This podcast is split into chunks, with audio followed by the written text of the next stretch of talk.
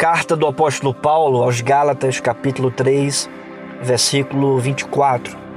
Diz assim a palavra do Senhor: De maneira que a lei nos serviu de aio para nos conduzir a Cristo, a fim de que fôssemos justificados por fé. De maneira que a lei nos serviu de aio para nos conduzir a Cristo. Eu não sei se você já ouviu essa expressão, essa história de que o Antigo Testamento apresenta o Deus da lei e o Novo Testamento apresenta o Deus da graça. Essa dicotomia entre a antiga e a nova aliança, apresentando dois deuses ou duas percepções de um mesmo Deus, essa dicotomia ela está equivocada. Essa separação ela não reflete a verdade do Evangelho nas páginas do Antigo Testamento e do Novo Testamento.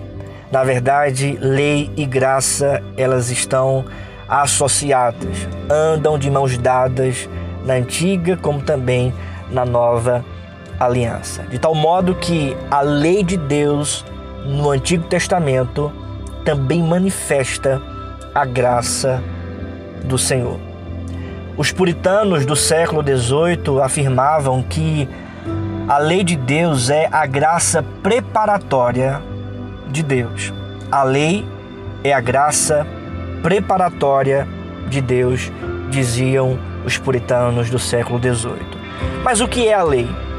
A lei são os mandamentos do Senhor dados a Moisés lá em Êxodo capítulo 20.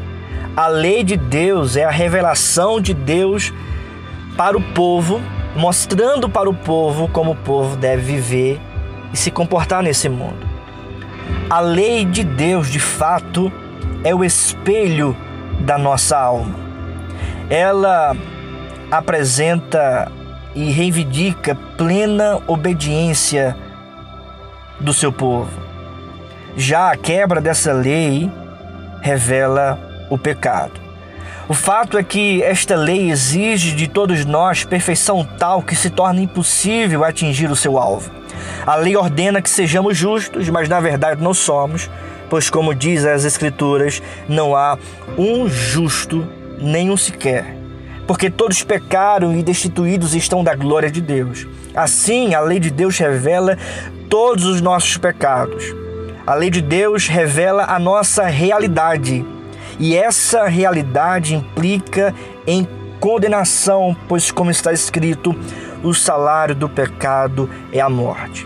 Portanto, a lei de Deus, como espelho da nossa alma, revela quem de fato nós somos: pecadores, desobedientes, injustos, imperfeitos, porque nós não conseguimos cumprir plenamente a lei de Deus.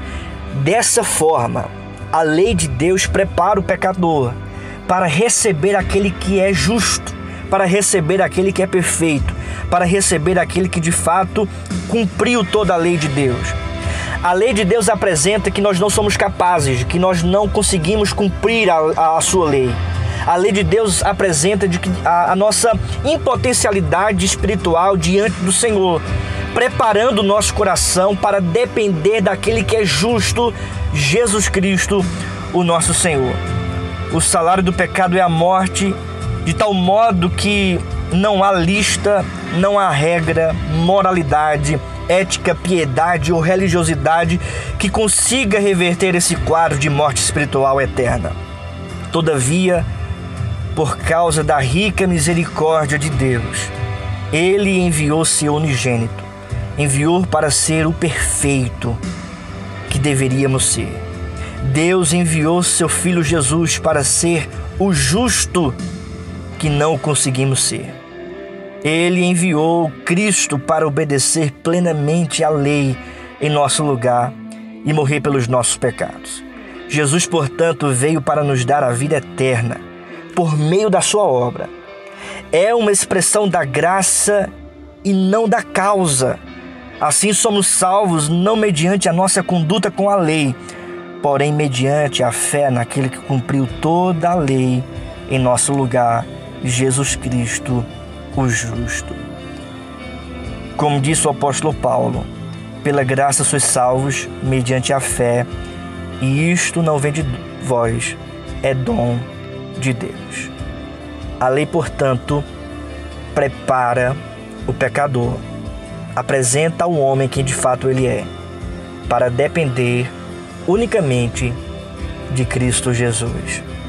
Portanto, a lei de Deus também revela a graça do Senhor, preparando você, querido, irmão e irmã, a depender somente de Cristo. É graça, portanto, do começo ao fim.